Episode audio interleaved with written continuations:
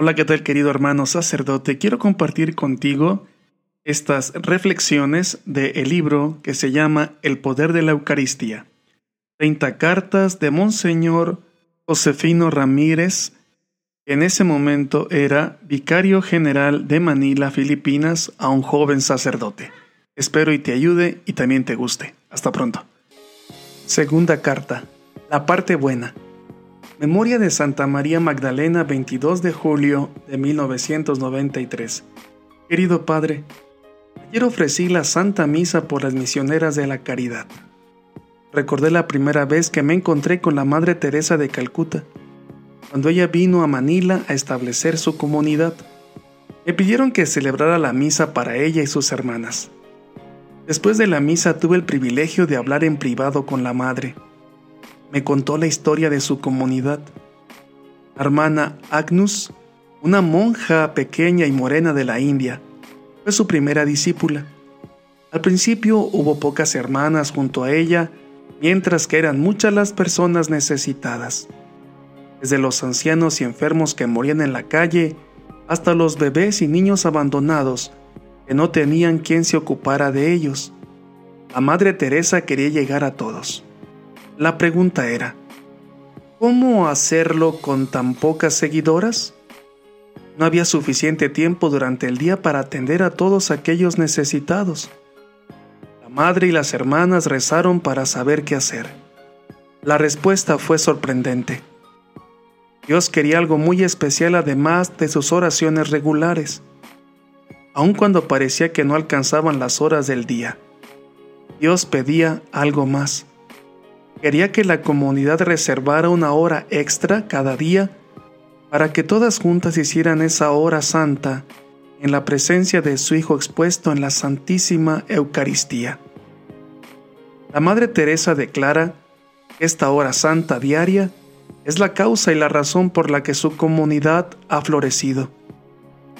Ha crecido a más de 3.000 miembros gracias al poder y la gracia recibidos en la hora santa diaria la comunidad se ha multiplicado y ahora sus hermanas están presentes en todas partes del mundo. Estuvo dispuesta a dedicar un tiempo para unirse a la vid y pudo alcanzar y abrazar al mundo entero.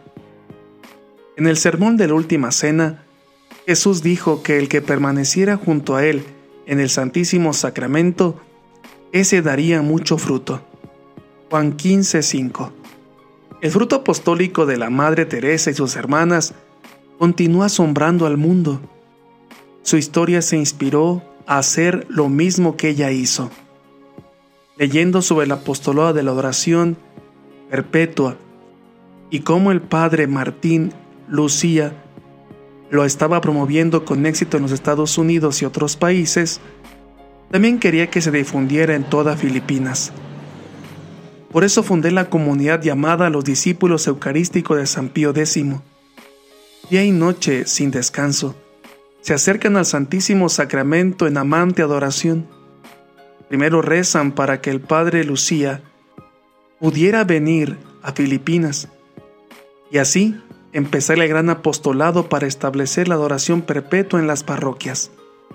Luego, rezaron para que se extendiera por todo el país. En este momento hay 500 capillas.